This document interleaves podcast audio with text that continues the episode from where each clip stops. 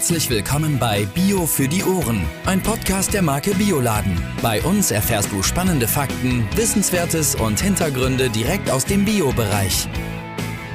Moin Moin und herzlich willkommen zu Bio für die Ohren. Heute wie immer mit Judith und Jan. Wir haben heute ein Thema, das wir das letzte Mal kulinarisch probieren durften, denn es geht heute wieder um Exoten.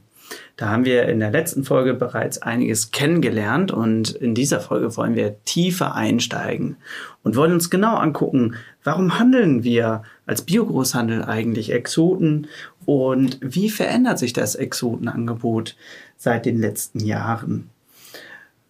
Dazu haben wir Sascha Hinkes zu Gast. Sascha, schön, dass du da bist. Ähm, magst du dich vielleicht noch mal kurz vorstellen für die, die unsere bisherigen Folgen mit dir noch nicht gehört haben? Ja, gerne. Erstmal äh, herzlichen Dank für die Einladung. Also mein Name ist Sascha Henkes. Ich bin jetzt seit äh, über 40 Jahren in der Branche tätig, bin 56 Jahre alt.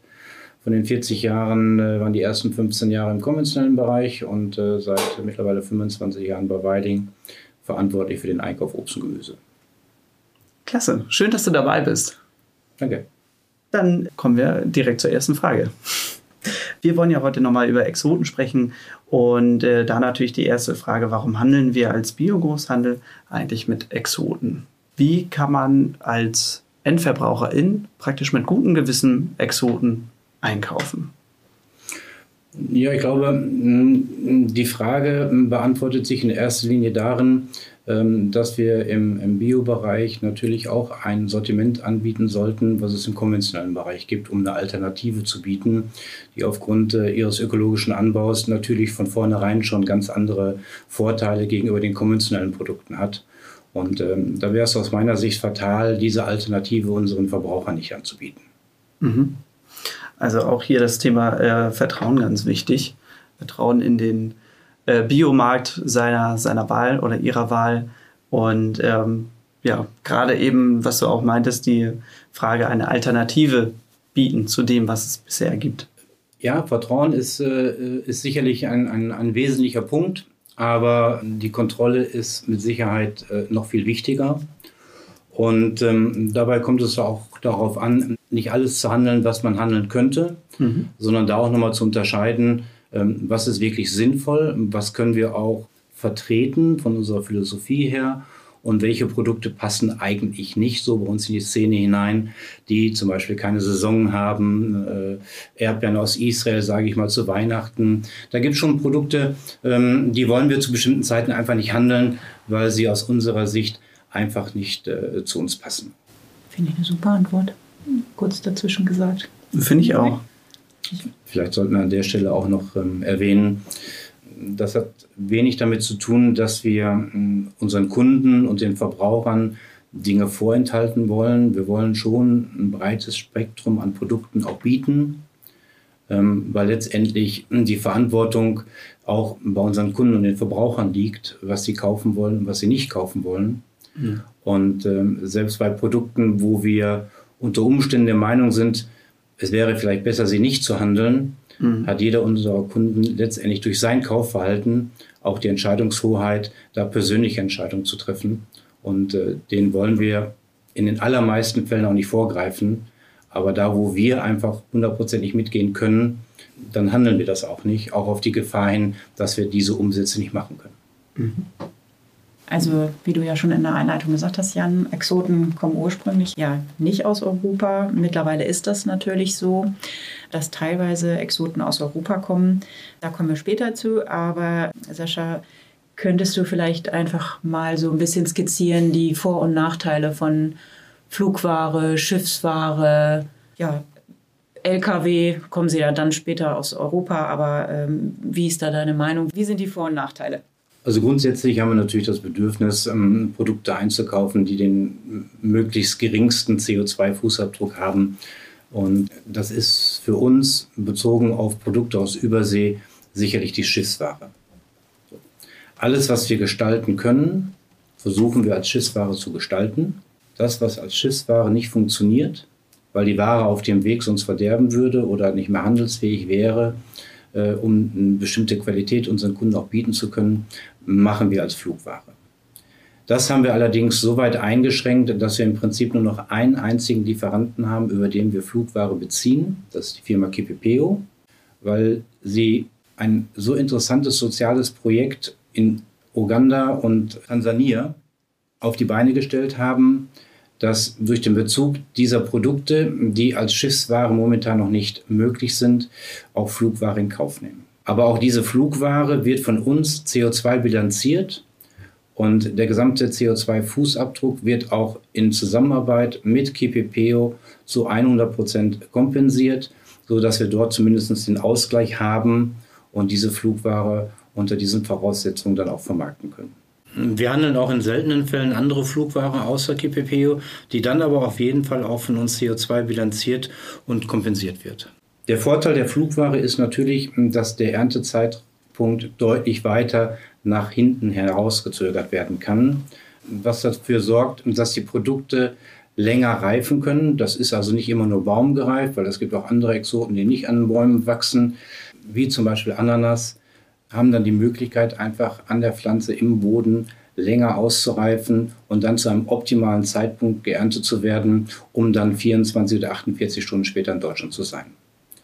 Da ist natürlich der deutliche Unterschied zu der Schiffsware, die ja teilweise zwei, drei oder vier Wochen unterwegs ist, wo die Ware entsprechend früher, unreifer geerntet werden muss und teilweise dann auch in Europa, in Deutschland äh, in Reifereien nachgereift werden muss um sie in einer Qualität den Verbrauchern anbieten zu können, die es da auch benötigt. Wo man wahrscheinlich dann auch nochmal dazu sagen muss, dass durch die Nachreifereien die Produkte werden nicht gleich zu denen, die länger an der Pflanze reifen. Ist das richtig? Ja.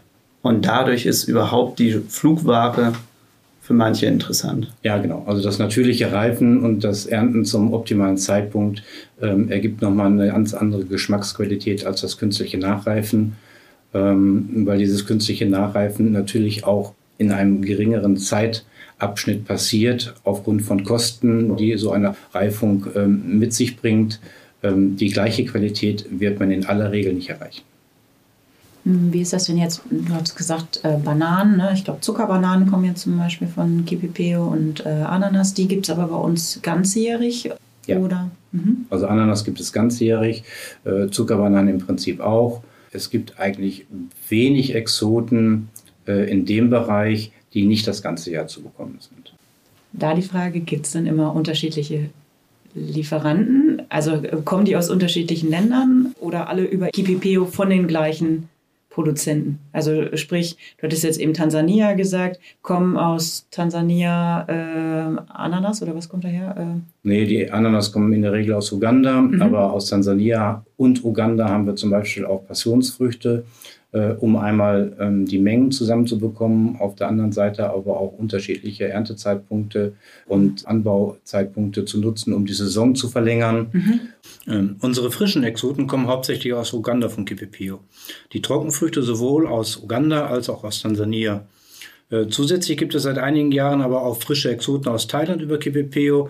Das sind zum Beispiel Papayas, Passionsfrüchte, Guaven, äh, Drachenfrüchte oder auch die super leckeren Mangos namens Namdok Mai. Von Mai bis Juni zusätzlich noch Mangostan, Rambutan und Longkong. Es sind seit vielen Jahren viele Kleinsterzeuger, die teilweise mit dem Fahrrad auch nur zehn Ananas an einem Tag zur Packstation fahren. So wird auch den kleinsten Erzeugern die Möglichkeit geboten, zusätzliches Einkommen zu erzielen.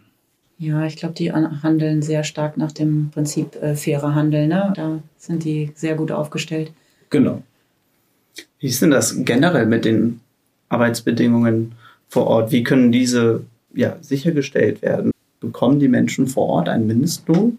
Also das hat aus meiner Sicht erstmal grundsätzlich nichts ähm, mit dem Thema Exoten zu tun, sondern da geht es ja allgemein um die Situation hauptsächlich in Drittländern zunächst einmal, was die Einkommensverhältnisse angeht, unabhängig von den Produkten, die produziert werden.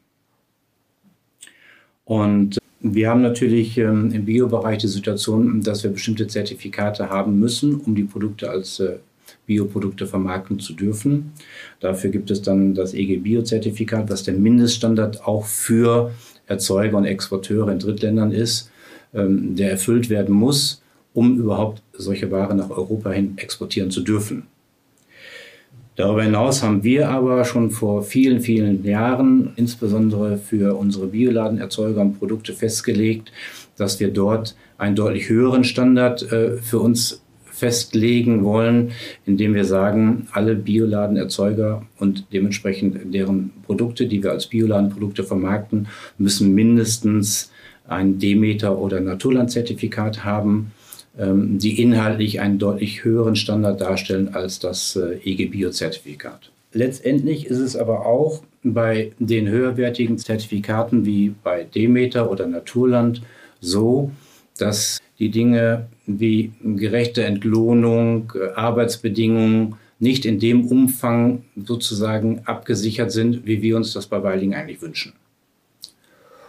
Und deshalb haben wir uns das äh, zu einem wichtigen Thema gemacht, hier tiefer in die Materie einzutauchen, haben dort auch ein Projekt und es ist aber jetzt an dieser Stelle etwas zu früh darüber zu berichten, weil es noch, äh, wie gesagt, in der, in der Projektierungsphase ist. Aber ich bin davon überzeugt, dass wir spätestens Mitte 2023 da sicherlich die Gelegenheit haben, mit den Erfahrungen und mit dem Wissen dann bezüglich dieses Themas wir durchaus darüber einen extra Podcast machen können, um zu erklären, was Weiling dort genau unternommen hat und ja. auch in Zukunft weiter unternehmen wird. Dann freuen wir uns doch auf einen weiteren Podcast, ja. wenn es soweit ist. Das finde ich auch, ich finde das schön, dass wir da auch so transparent sind, muss ich wirklich sagen. Und äh, soweit ich weiß, kümmert sich auch extra eine Kollegin, ne? Äh, genau um dieses Thema mit dir zusammen und ja, wir haben bei Weiling insgesamt vier Menschen, die sich äh, mit dem Thema auseinandersetzen jeweils zwei Menschen im Einkauf Obst Gemüse, mhm. eine Kollegin von mir und ich. Und äh, in dem anderen Einkaufsbereich gibt es auch zwei Kollegen. Und ähm, ja, wir sind intensiv in diesem Thema und werden dann in dem entsprechenden Podcast dann sicherlich einiges darüber berichten können. ja, cool. Wir sind gespannt.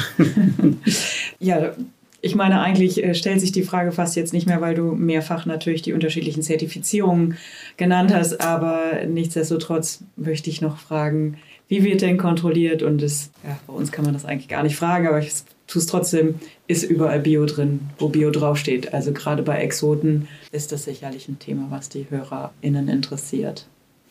Also im Prinzip gibt es da gar keinen Unterschied. Ähm, zunächst mal muss man sagen, alle Produkte im Biobereich sind deutlich strenger kontrolliert als alle Produkte, die nicht ökologisch produziert werden. Im Biobereich ähm, haben wir natürlich die Zertifikate, wie ich es gerade schon erwähnt habe, wo wir äh, gerade unter der Marke Bioladen den höchsten Standard äh, gewährleisten können, indem wir dort wirklich die deutschen Verbandszertifikate Naturland und Demeter im Ausland haben. Vielleicht wird der eine oder andere jetzt äh, Bioland vermissen, aber Bioland zertifiziert nicht im Ausland, sondern nur in Deutschland und in Südtirol. Deshalb kommt so eine Zertifizierung für Produkte aus anderen Gegenden ähm, hier nicht in Frage. Und ähm, ich glaube, dass wir mit diesen Zertifikaten und natürlich einer zusätzlichen Maßnahme, weil Zertifikate für uns alleine nicht ausreichen, auditieren wir alle unsere Bioladenlieferanten in regelmäßigen Abständen. Wir beauftragen äh, diesbezüglich äh, außenstehende Unternehmen, die sich auf solche Audits spezialisiert haben, die von uns den Auftrag bekommen, alles zu durchleuchten und wenn etwas zu finden ist, es auch zu finden, damit wir dementsprechend dann noch handeln können, ähm, um entweder diese Mängel abzustellen oder im schlimmsten Fall auch eine Zusammenarbeit mit so einem Erzeuger oder Lieferanten zu beenden, weil deren Qualitätsarbeit bezüglich des ökologischen Anbaus für uns nicht ausreichend ist. Wow. Hört sich gut an. Ja. Apropos Anbau. Ich glaube, das, was äh, vielleicht zu viele Zuhörerinnen äh, interessiert ist, Exoten kommen heute eben nicht mehr ausschließlich aus Übersee, sondern viele eben auch aus Europa. Und das ist ja eben auch ein Teil unseres Podcasts. So haben wir zum Beispiel Granatäpfel aus Spanien oder wir haben von unserem Bioladenpartner El Samoral, heißt er, glaube ich, ne? Äh, Kaki aus Andalusien. Wie hat sich das Angebot verändert? Was tun wir da? Sind wir mal gespannt. was ist deine, deine Ausblick? Was ist deine Strategie oder was, was wird uns in Zukunft da noch erwarten? Ich glaube, hier ist das Thema Klimawandel. Was auf der einen Seite natürlich eigentlich das größte Problem der Menschheit ist. Auf der anderen Seite aber gerade was den, den Anbau von Produkten, insbesondere Exoten angeht, uns in den letzten Jahren hm, ganz neue Möglichkeiten gegeben hat und auch in den nächsten Jahren befürchte ich noch weitere neue Möglichkeiten geben wird. Insofern als äh, anbautechnisch heute Produkte in Europa funktionieren, die früher eigentlich undenkbar waren. Das fängt auch schon bei Produkten an, die keine Exoten sind.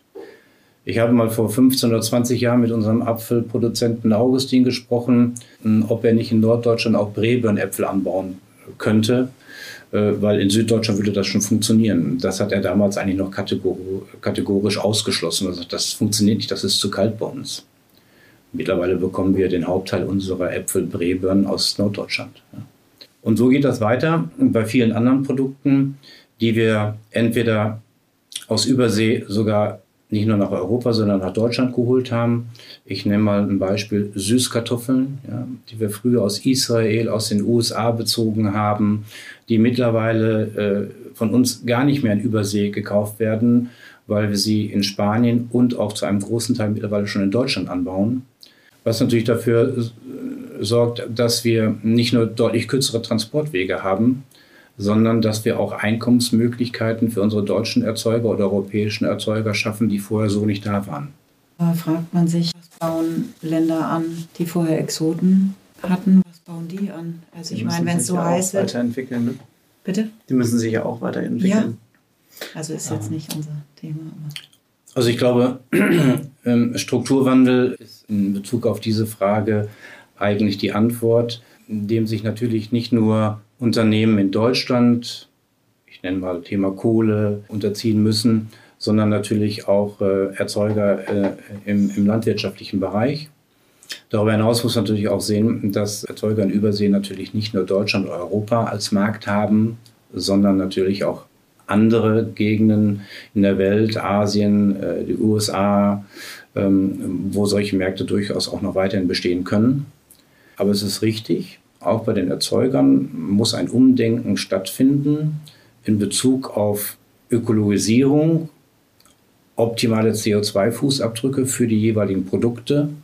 Und das kann auch bedeuten, dass eine regionale Vermarktung immer wichtiger wird, auch für solche Länder, die vielleicht vorher einen größeren Teil exportiert haben. Das heißt, regionale Märkte deutlich stärker erschließen, und das heißt natürlich im Zusammenhang mit solchen Produkten, gerade Exoten, und da kommen wir wieder sozusagen in den Kreislauf, wenn die Menschen auch in solchen Ländern entsprechende Auskommen und Löhne haben, dass sie sich diese Produkte auch leisten können, dann ist es auch möglich, solche Märkte im Inland weiter zu erschließen, was heute gegebenenfalls noch nicht so weit ist. Zu dem Thema Exotenangebot in Europa. Fördern wir das? Unterstützen wir das? Wie läuft das?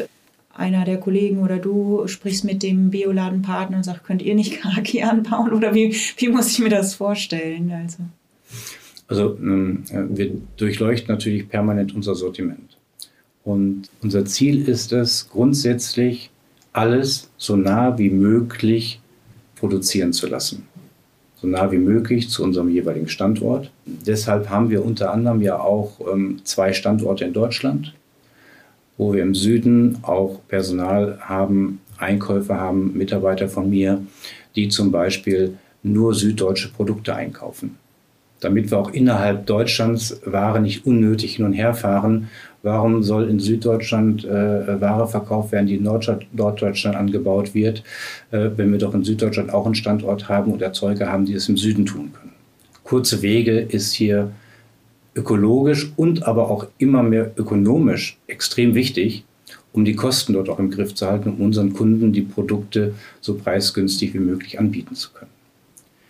Darüber hinaus sind wir natürlich äh, in Kontakt mit unseren Lieferanten. Die Möglichkeiten verändern sich immer mehr und alles, was technisch möglich ist, versuchen die Erzeuger natürlich auch selber für sich herauszufinden, um neue Möglichkeiten zu schaffen, äh, ihr Einkommen zu sichern oder auch auszubauen mit neuen Produkten, die es so vorher nicht gab.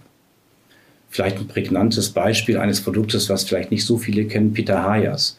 Bis vor ein paar Jahren undenkbar, sie in Europa anzubauen. Mittlerweile bekommen sie von den Kanarischen Inseln, äh, sogar Festland Spanien gibt es schon. Es gibt erste Versuche in Italien. Äh, ich weiß, im konventionellen Bereich werden sie sehr, sehr großflächig in der Türkei angebaut. Früher kam so etwas immer aus Asien. Das sind, das sind ja die mit dem die weißes Fleisch, Fruchtfleisch haben mit den schwarzen Punkten, ne? Und den, dem roten. Das sind doch die. Ja, sie gibt es auch mit rosa, sie ah, gibt's genau. auch mit rosa Fruchtfleisch. Ach, rosa gibt es auch, das habe ich nicht im Kopf. Mhm. Dann habe ich nur die roten gegessen und dann gibt es gelbe, ne? Und dann Außen. gelbe, genau. Also die, die, die großen, das sind im Prinzip die, ähm, äh, die zwar von außen beides mal pink sind, Mhm. ja, aber drin weißes Fruchtfleisch oder pinkfarbenes Fruchtfleisch oder rosanes Fruchtfleisch haben. Und dann gibt es noch die etwas kleineren, gelbschaligen. Die haben auch nur dieses weiße Fruchtfleisch, sind aber deutlich süßer. Okay, geschmacklich dann doch interessanter. Hm, Sascha, was ist denn jetzt gerade aktuell Stand der Möglichkeit, beispielsweise in Europa anzubauen? Ja, also wenn wir mal so die letzten Jahre in dieser Entwicklung zusammenfassen, ähm, kommen wir schon auf einige Produkte, die wir nicht mehr aus Übersee beziehen, sondern aus Europa oder Deutschland. Im Detail wären das, wenn ich jetzt mal ähm, über die Länder hinweg schaue, äh, in Spanien, wo wir nach wie vor versuchen, auch europäische Bananen zu beziehen. Ähm, da haben wir natürlich leider das große Problem des Vulkanausbruches äh, ähm, letzten Jahres, was dazu geführt hat, dass die Bananenproduktion nahezu zum Erliegen gekommen ist. Und wir sie heute noch nicht aufgrund der ganzen Asche, die dort sozusagen niedergegangen ist, immer noch nicht in der Qualität bekommen können, so dass wir sie im Prinzip unseren Kunden auch verkaufen können. Sobald das in der Qualität wieder möglich ist, werden wir die auch wieder handeln. Dann ähm, haben wir auf den Kanarischen Inseln seit einigen Jahren auch Passionsfrüchte, Maracujas und auch Papayas, ähm, die wir dort schon regelmäßig beziehen und wo wir auch, ich denke, spätestens in 2023 für diese Produkte dann auch eine Demeter-Zertifizierung haben werden, um da auch wieder einen, einen deutlich höheren Standard erreichen zu können vom Festland in Spanien sicherlich für viele bekannt, schon, schon seit sehr, sehr vielen Jahren äh, Standardprodukte wie Mangos und Avocados, ja, die wir auch, sage ich mal, unseren Kunden direkt anbieten, aber auch noch ready to eat gereift, äh, so dass, äh, wenn der Verbraucher sie im Laden kauft, auch sofort verwerten kann. Darüber hinaus aber auch andere Produkte, ähm, wie zum Beispiel äh, Kakis, äh, Pitahayas, Cherimoyas, ähm, Granatäpfel, frische Feigen, die wir früher auch teilweise aus, aus Israel und anderen Ländern bezogen haben. Äh, die früher stark äh, in Südamerika äh, angebaut wurden, was auch immer so ist, aber die wir mittlerweile auch äh, vom Festland oder auch von den Kanarischen Inseln beziehen. Ähm, dann Produkte, die vorrangig äh, von uns aus äh, Peru bezogen worden sind. Das sind zum Beispiel Ingwer und Kurkuma, die wir auch mittlerweile in Spanien und sogar in Deutschland schon äh, produzieren. Gerade was die frische Ware angeht und nicht die Lagerware. Aber auch solche wirklich speziellen Exoten wie Litchis, äh, Kaviar-Limetten oder Buddhas Hand, eine Zitronatzitrone oder auch kleine Kumquats oder Limquats. Alles Produkte, die wir mittlerweile schon äh, in Spanien auf dem Festland äh, produzieren können und auch von daher beziehen. Hm, Je nachdem, wie lange die Saison reicht. Wenn die Saison dann zu Ende ist, dann kommt eventuell auch noch Überseeware für uns in Frage, um die Saison, zu verlängern. Aber der Großteil kommt im Prinzip schon äh, vom Festland in Europa, in dem Fall Spanien.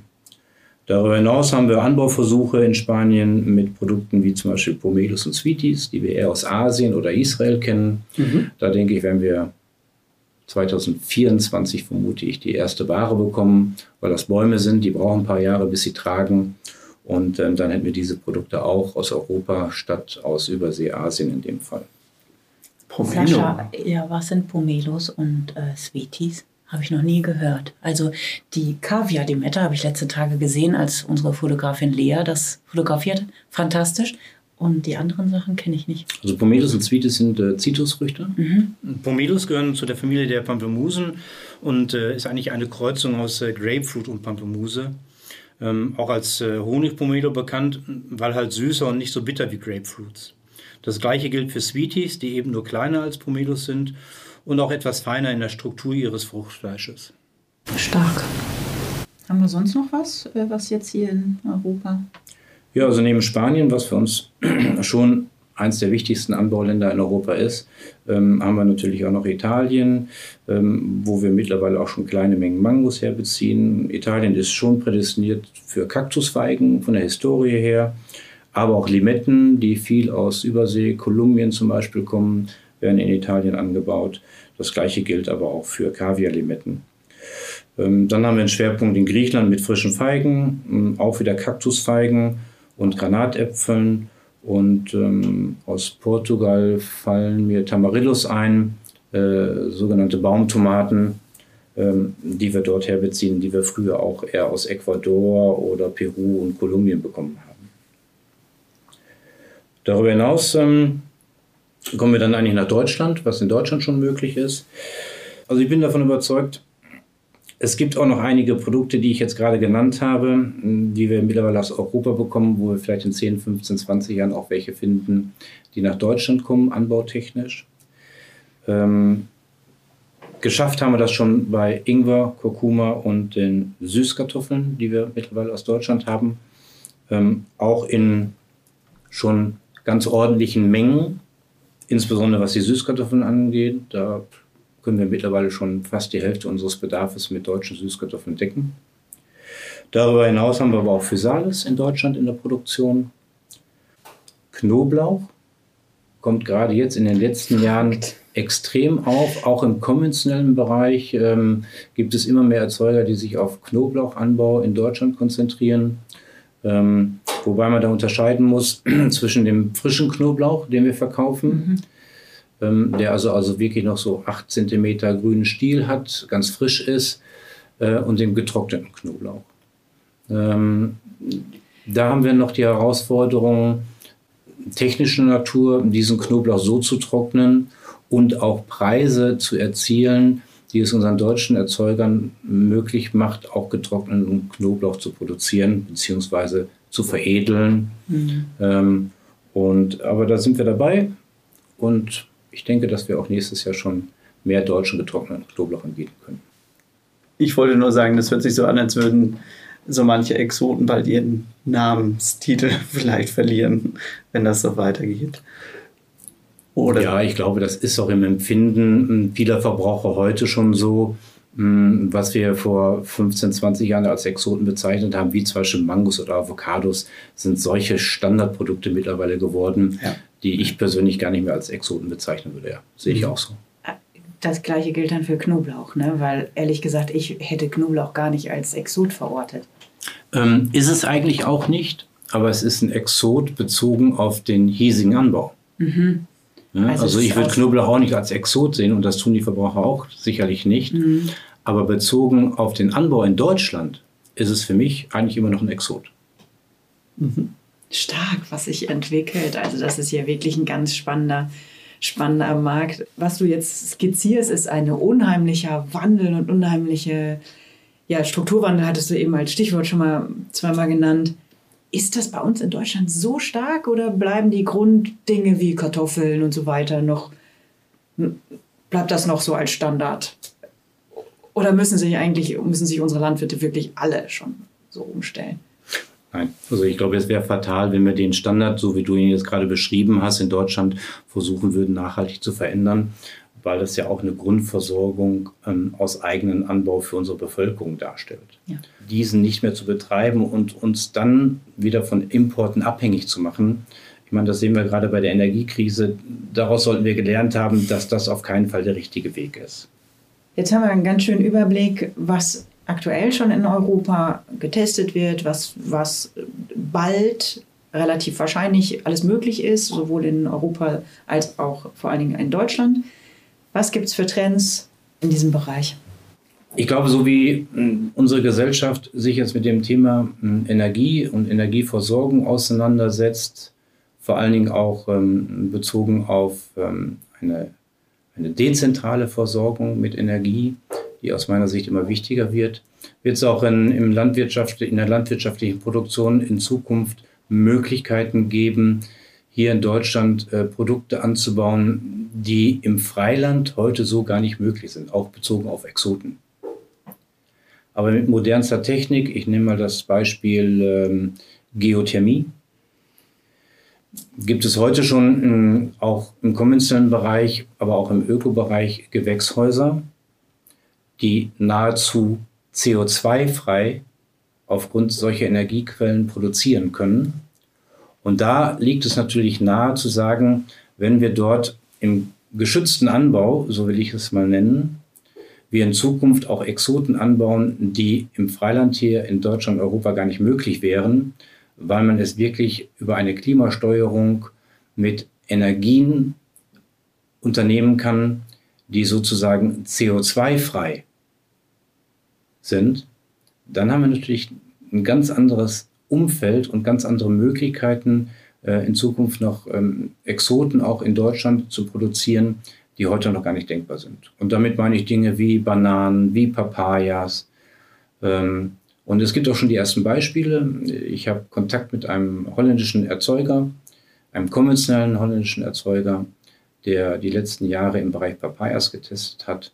Und der baut mittlerweile in Holland Papayas auf einer Fläche von vier Hektar an unter Glas. Also technisch gibt es dort noch viele Möglichkeiten. Es muss nur im Einklang sein mm, mit der Umwelt und mit den Energien, die man dort verwendet. Und da müssen es natürlich regenerative Energien sein. Und dazu gehört neben Photovoltaik und Wind und, und, und anderen Dingen auch das Thema Geothermie.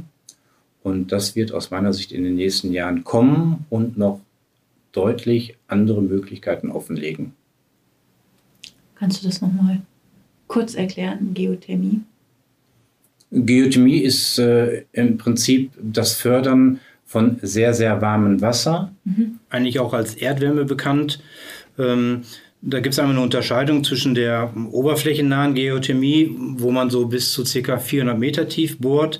Und das bringt man eher so in Verbindung mit dem, was wir heute kennen für die Nutzung von Wärmepumpen. Und ähm, in dem anderen Bereich spricht man von der äh, sogenannten tiefen äh. Da gehen die Bohrungen teilweise bis zu 5000 Meter ins Erdreich. Und äh, diese äh, Energie wird dann hauptsächlich zum Heizen und zur Produktion von Strom genutzt. Also diese Bohrungen sind allerdings auch sehr, sehr teuer. Ähm, es gibt äh, auch äh, Messungen des Geologischen Dienstes Nordrhein-Westfalen, die sind im Herbst 2021 durchgeführt worden und haben im Prinzip drei Gesteinsschichten identifiziert, die letztendlich für tiefen Geothermie geeignet sind. Ab ca. 1000 bis 1200 Meter erzielt man dort Temperaturen von mindestens 40 Grad Celsius und ähm, in tieferen Schichten bis zu 150 Grad Celsius. Und ähm, dieses heiße Wasser wird gefördert, wird sozusagen zum Heizen der Gewächshäuser genutzt und wird dann zum Teil auch äh, in großen Auffangbecken gesammelt, nachdem es den Heizprozess durchlaufen hat. Und durch die nächtlichen Temperaturen kühlt sich dieses Wasser ab und kann dann auch als Gießwasser für die Pflanzen genutzt werden, weil es auch ähm, sehr mineralhaltig ist und wird dann in dem Prozess sozusagen wieder der Quelle zurückgeführt, damit äh, das Wasser nicht dauerhaft diesen Schichten entzogen wird. Danke. Wollen wir denn hier in Deutschland den Anbau von Exoten forcieren? Ist das der Plan? Oder ist das ein Ziel, das wir haben? Ja, erstmal davon ausgehend, dass Exoten natürlich, sage ich mal, keine wirkliche Bewandtnis haben, um unsere Bevölkerung zu ernähren. Das sind aus meiner Sicht immer noch in Anführungsstrichen Luxusprodukte. Ja? Aber aus meiner Sicht ähm, halte ich es für ökologisch deutlich besser, wenn wir mit den vorhandenen Techniken nach Möglichkeit ähm, klimaneutral solche Produkte in Deutschland produzieren können, sollten wir das auch tun. Mhm. Weil das verhindert wieder lange Transportwege aus Übersee teilweise, aber selbst auch aus anderen Ländern in Europa, ähm, ähm, die natürlich auch in Zukunft immer mehr in, in emissionsfreie Transporte sich äh, transferieren werden, indem wir irgendwann auch Elektro-LKWs haben werden, die dann auch wieder mit regenerativen Energien letztendlich versorgt werden. Ich glaube, eine Kombination aus beiden macht dort Sinn. Mhm. Aber alles, was technisch möglich, aber auch sinnvoll ist, halte ich durchaus für Perspektiven im Anbau auch in Deutschland in Zukunft. Wir haben da natürlich das große Thema, und da komme ich vielleicht auf die Papayas zurück. Wir haben dann die Möglichkeit, wirklich ähm, ready to eat mit dem Zeitpunkt der Ernte auch in Deutschland zu verursachen für Exoten. Ja, ich kann sie dann so lange wachsen lassen, bis ich den optimalen Reifezeitpunkt habe und habe sie direkt vor Ort und muss sie nicht fliegen, um das zu erreichen. Und äh, daran sehe ich wirklich große Chancen. Wo du das eben mit den Bananen in Deutschland angesprochen hast, da habe ich die ganze Zeit so eine Headline von der Bild. Werden wir bald alle Bananenanbauer? Im Kopf. So. Ja, irgendwann werden wir es wahrscheinlich selber exportieren wieder. Also in Süddeutschland gibt es schon einen Musterbetrieb eines Fabrikanten, der eine, äh, ein, eine große Glasfabrik hat, mhm. der jahrelang überlegt hat, wo er mit der Abwärme hin soll. Äh, daraus ist ein, ein, ein großes Gewächshaus entstanden, ist auch sogar Naturland zertifiziert, ähm, wo unter anderem solche Produkte auch angebaut werden in Zusammenarbeit mit der Universität, um zu schauen, was ist technisch möglich, um daraus dann hinterher auch, sage ich mal, eine, eine Ausbreitung entstehen zu lassen, um es in eine wirtschaftliche Produktion zu überführen. Und ähm, also die Richtung ist da, sie ist auch möglich. Jetzt geht es letztendlich um die Energien, die natürlich klimaneutral äh, sein sollten, um es dann in eine deutliche größere Produktion zu überführen. Wo liegen denn momentan noch Herausforderungen bei Exoten? Also beispielsweise Bananen hatten wir auch schon mal angesprochen, Transport und die Reife hast du auch schon vor, äh, erwähnt vorhin. Wo liegen da jetzt momentan noch Herausforderungen? Also Technisch, glaube ich, ähm, gibt es da keine Herausforderung. Die Technik ist da. Mhm. Die Technik ist aber in der Regel auch immer mit einem erhöhten Aufwand, bezogen auf Kosten, bezogen auf hm, CO2 äh, verbunden, die das Produkt natürlich teurer macht und auch etwas unökologischer, muss man ganz klar sagen. Ähm, bei Bananen ist es aus meiner Sicht heute noch undenkbar, den nachgelagerten Reifeprozess in Europa äh, wegzudenken. Mhm. Weil das Produkt dann in einer Qualität kommen würde, die unsere Verbraucher momentan nicht bereit sind zu akzeptieren, weil sie die Bananen dann auch zu Hause sozusagen selber nachreifen müssten. Und ähm, das halte ich für zu schwierig und ist auch nicht so kontrollierbar wie in professionellen Reifekammern. Ähm, bei anderen Produkten ist es sicherlich ähm, eine gewisse Bequemlichkeit ähm, oder auch ein Luxus, so will ich es mal ausdrücken, dass man Produkte wie Mangos, Avocados hier nochmal nachreift, um sie den Verbrauchern wirklich ready to eat oder zum optimalen Reifezeitpunkt im Laden anbieten zu können, damit sie diese sofort verzehren können. Hier wäre sicherlich, sage ich mal, eine gewisse Verantwortlichkeit der Verbraucher, ähm, auch nützlich, um dieses Nachreifen vielleicht auch nicht durchführen zu müssen, weil diese Produkte eigentlich relativ einfach zu Hause nachreifen können. Und da müsste der Kunde eventuell zwei, drei Tage vorher sich diese Produkte kaufen, um sie dann später auch wirklich genießen zu können. Da hat man sicherlich noch ein bisschen Aufklärungsarbeit. Auf der anderen Seite muss ich sagen, bezogen auf Produkte wie Avocados und Mangos, die wir ready to eat anbieten und verkaufen, machen in der Menge nicht einmal 5% der jeweiligen Produkte aus. Ähm, und äh, die anderen Produkte werden nicht nachgereift verkauft und auch größtenteils von den Kunden akzeptiert. Mhm.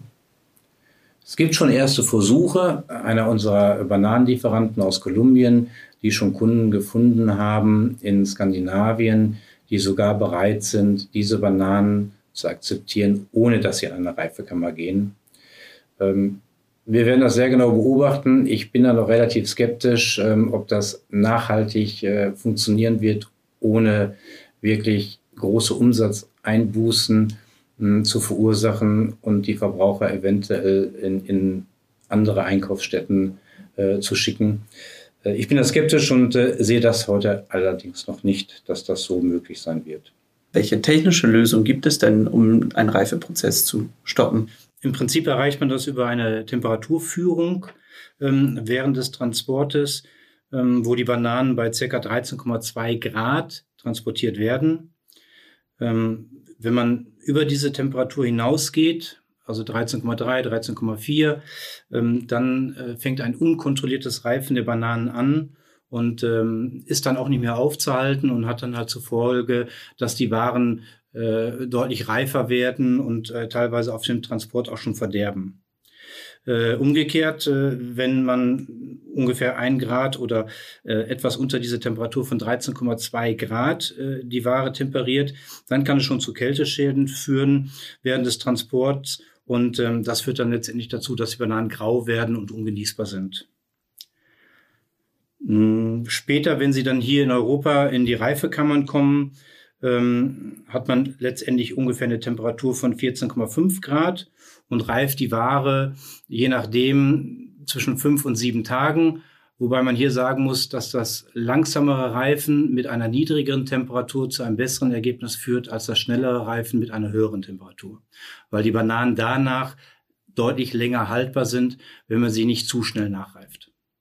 Ja, vielleicht noch so, zu dem Thema ähm, Lagerung der, der Äpfel. Das findet in sogenannten äh, CA-Lagern statt. CA steht für kontrollierte Atmosphäre. Das sind im Prinzip luftdicht verschlossene Kühlhäuser mit sehr stark stickstoffgesättigter Luft, äh, was letztendlich zu einer Verlangsamung der Alterung äh, von Äpfeln führt, ähm, dass diese auch halt noch nach Monaten sehr guter Qualität verkauft werden können.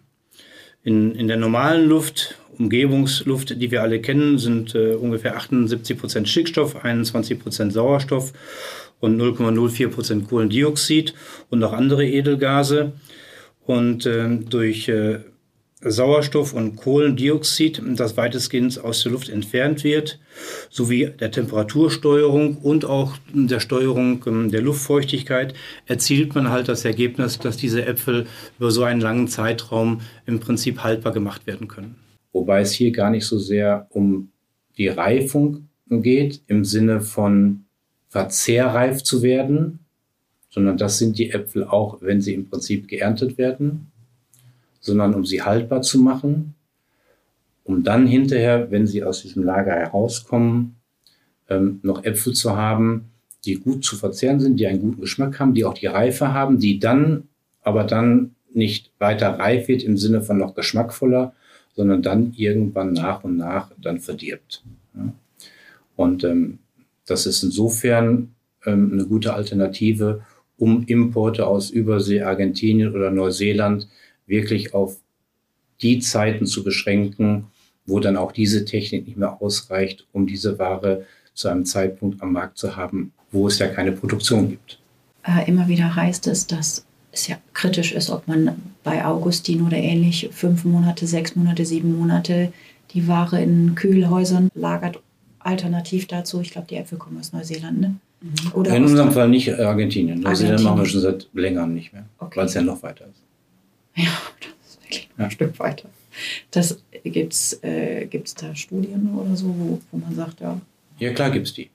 Ähm, und es gibt bestimmte Zeitpunkte, je nachdem, woher die Ware kommt, April, Mai sind die Studien, hm, ab, ab dem Zeitpunkt kann es schon Sinn machen, CO2-mäßig eventuell schon Importware zu nehmen.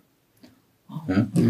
Je länger die Äpfel dann in dem CA-Lager äh, verbleiben, desto höher wird natürlich auch der CO2-Fußabdruck und dann kippt halt das Verhältnis. Auf der anderen Seite muss man natürlich auch schauen, am Ende ist es immer eine Kaufentscheidung der Konsumenten. Und ähm, wenn man das verhindern will, ähm, muss eigentlich an dem Punkt dann auch Verzicht stehen oder ausweichen auf andere Produkte, die dann gerade Saison haben. Ne? Und ähm, der Handel wird das anbieten.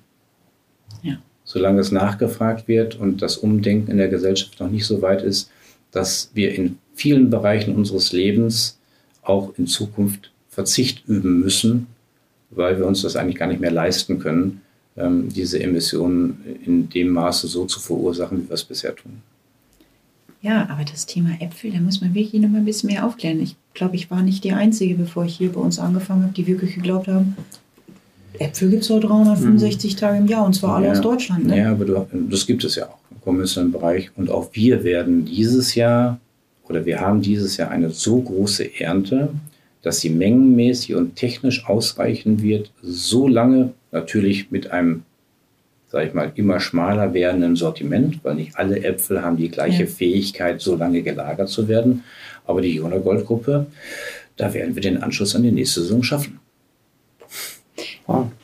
Das hat aber was mit der Menge zu tun. Ja. Technisch ist das seit Jahren am konventionellen Bereich gar kein Problem. Wenn die eine normale Ernte haben, dann haben die immer noch deutsche alte Äpfel und dann geht irgendwann die neue Saison los. Mhm. Nur die Leute wollen dann irgendwann nicht nur Leona Gold essen, sondern dann kommen halt die Importe aus Übersee dazu, um dann wieder Pink Lady, Brayburn und andere Sorten zu haben, ähm, um das Sortiment dann zu verbreitern. Weil unter acht Sorten wirst du im konventionellen Bereich im Prinzip kein Apfelangebot finden. Acht Sorten ist so das Minimum, was sie eigentlich haben. Ja. Und wenn das die deutsche Saison nicht mehr hergibt, wird das mit Importen aufgestockt. Hm. Deine Expertenmeinung. Wie wandelt sich das Angebot? Also hat aus meiner Sicht natürlich immer was mit dem wirtschaftlichen Umfeld zu tun. In der Situation, in der wir uns jetzt gerade befinden, mit hoher Inflationsrate, den, den Ängsten der Menschen, ähm, dem Sparen, auch bei Lebensmitteleinkäufen etc., wird dieser Wandel im Angebot der Exoten sicherlich etwas schwieriger als in wirtschaftlich guten Rahmenbedingungen. Ähm, bei wirtschaftlich guten Rahmenbedingungen, ähm, glaube ich, haben wir große Chancen, vor allen Dingen aus dem Aspekt, ähm, diese Produkte dann auch deutlich ökologischer produziert, ohne lange Transportwege den Verbrauchern anzubieten, ähm, sehe ich als schon eine große Chance auch an. Gibt es noch etwas von der Seite von Weiling aus, worauf sich vielleicht VerbraucherInnen freuen können, demnächst oder in den nächsten Jahren? Ja, wenn wir das jetzt bezogen sehen auf ähm, Produkte, die aus einer deutschen Produktion im Biobereich so noch nicht bekannt sind, weil sie auch im Prinzip bisher immer noch importiert werden, ähm, fällt mir auf jeden Fall das Thema Nüsse ein. Mhm. Da importieren wir eigentlich klassisch Walnüsse aus Frankreich seit vielen Jahrzehnten. Haselnüsse überwiegend aus Italien, teilweise auch schon aus Spanien. Maronen und Esskastanien kriegen wir zum Teil aus Spanien und auch aus äh, Frankreich. Das sind Produkte, ähm, die ich auch aus meiner Kindheit eigentlich äh, aus Deutschland kenne. Wir hatten Walnussbaum, wir hatten Haselnussbaum. Ähm, Nachbarn hatten auch äh, einen Kastanienbaum aus Esskastanien etc. Ähm, hier glaube ich, dass wir äh, in ein paar Jahren so weit sind, dass wir diese Produkte auch aus deutscher Produktion anbieten können. Mhm. Es gibt mittlerweile einige Erzeuger in dem Bereich, zum Beispiel auch Walnüsse, die sich sogar zu einer kleinen Erzeugergenossenschaft zusammengeschlossen haben, wo immer mehr Anbaufläche auch entsteht. Und da sind wir auch mit einigen in Kontakt, ähm, auf ökologischen Anbau umzustellen. Und ähm, da, glaube ich, gibt es gute Chancen, dass wir solche Produkte wie Haselnüsse, Walnüsse, aber auch Esskastanien in Zukunft auch aus deutscher Produktion bekommen können. Das geht sogar so weit, ähm, dass mittlerweile auch schon Versuche im Bereich äh, Erdnüsse äh, gemacht werden, die ja klassisch eigentlich aus China kommen, wobei wir keine Erdnüsse aus China beziehen ähm, oder aus Ägypten, wo es mittlerweile schon Erzeuger in Italien und in Spanien gibt, die auch äh, ökologisch Erdnüsse produzieren, die wir teilweise auch schon im Angebot haben. Aber es gibt sogar schon die ersten Versuche, Erdnüsse in Deutschland zu produzieren. Also auch dort gibt es eine Entwicklung, die dazu führt, dass wir sicherlich in einigen Jahren hier ähm, in dem Bereich auch ein alternatives Angebot im Nussbereich aus Deutschland ähm, äh, anbieten können. Bezogen auf die frischen Nüsse in der Schale. Mhm. Ich denke, bei den ähm, Nüssen, die wir so als Snack kennen, äh, fertig in, in, in, Tüten oder Gläsern, ähm, wird sicherlich noch eine Zeit dauern, weil das so große Mengen sind, die ja. sehe ich in deutscher Produktion so momentan noch nicht. Toll. Du freuen wir uns. ja, ich finde es cool. Ich finde, es war insgesamt ein sehr spannender Ausblick auf das, was wir alles äh, noch machen werden, was noch hoffentlich möglich sein wird und vor allen Dingen das, was wir jetzt schon tun und ähm, mit wem wir so zusammenarbeiten, Vielen Dank. Ja, auch von meiner Seite, Sascha, nochmal vielen, vielen Dank für das interessante Gespräch. Ich habe einiges mitnehmen können, ähm, was ich vorher noch nicht wusste. Und ja, vielen, vielen Dank. Ja, nicht zu danken, immer gerne. Und ähm, ich glaube, es gibt äh, gerade in Bezug auf die Andeutung des Podcasts für nächstes Jahr, was ähm, das Thema soziale Gerechtigkeit und Entlohnung der Menschen auch besonders in Drittländern angeht, äh, ein Podcast, der richtig spannend wird und ähm, da freue ich mich schon drauf und ähm, ich hoffe, dass äh, eure Zuhörer genauso sich darauf freuen und gespannt sind, was da eventuell noch kommt. Spannend, das wird ja im Bioladenbereich sein, ne? Für die Marke Bioladen. Ja. Wunderbar. Schönes Thema für Bioladen, freue ich mich auch drauf. Vielen Dank. Und äh, genießen wir den sonnigen Tag, würde ich sagen. Ne? Danke. Bis zum nächsten Mal. Ja. Du hast noch Fragen oder Anmerkungen? Dann schreib uns an podcast.bioladen.de. Bio für die Ohren wurde dir präsentiert von Bioladen, eine Marke des Bio-Großhandels Weiling. Biopionier seit 1975. Dir hat gefallen, was du gehört hast? Dann sei bei unserer nächsten Folge Bio für die Ohren wieder dabei. Infos zum Podcast findest du auf bioladen.de.